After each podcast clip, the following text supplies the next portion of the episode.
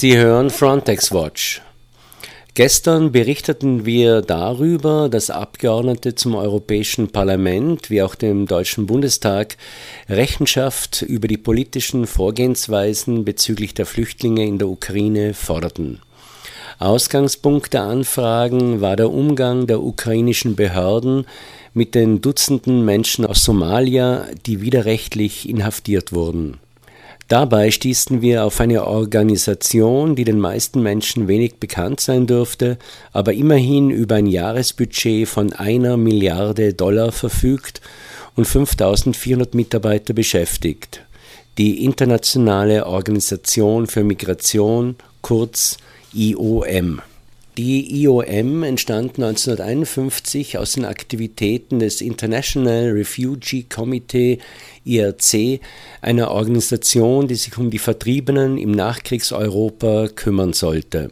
Nach mehreren Umbenennungen und einer Reihe von inhaltlichen Verschiebungen bezüglich ihrer Aufgabenbereiche wurde sie 1989 schließlich in Internationale Organisation für Migration IOM benannt.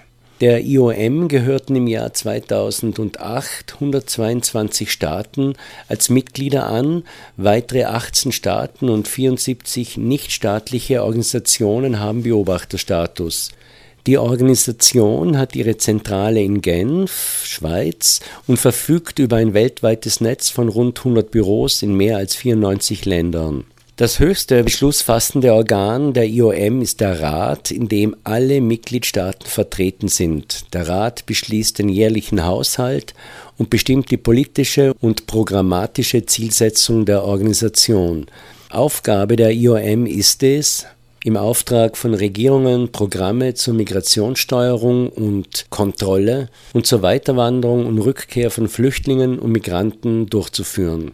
Gruppierungen wie No Border Network oder die Menschenrechtsorganisation Human Rights Watch kritisieren, dass die IOM weniger nach humanitären als nach wirtschaftsorientierten Prinzipien agiere. Geleistet würden keine humanitäre Hilfen, sondern die Kontrolle und Verhinderung von Flucht- und Migrationsbewegungen.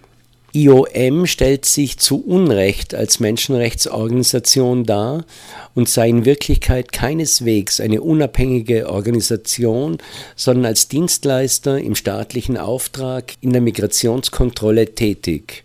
Im Auftrag und Interesse staatlicher Behörden unterstütze IOM demokratische und undemokratische Staaten aktiv bei der Durchführung von Maßnahmen zur Migrationskontrolle und sei, etwa durch die Hinderung von Flüchtlingen am Zugang zum Asylrecht sowie den Betrieb von Internierungslagern, auch selbst an Menschenrechtsverletzungen beteiligt.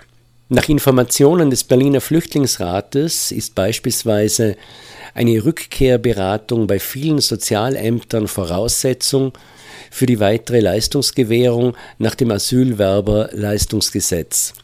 Durchgeführt werden solche Beratungen von der IOM Deutschland, die in der Beratungssituation darauf drängen, dass die Flüchtlinge auf dem IOM-Antragsformular die in Anführungszeichen Freiwilligkeit ihrer Rückkehr und den Verzicht auf alle aufenthaltsrechtlichen Ansprüche erklären.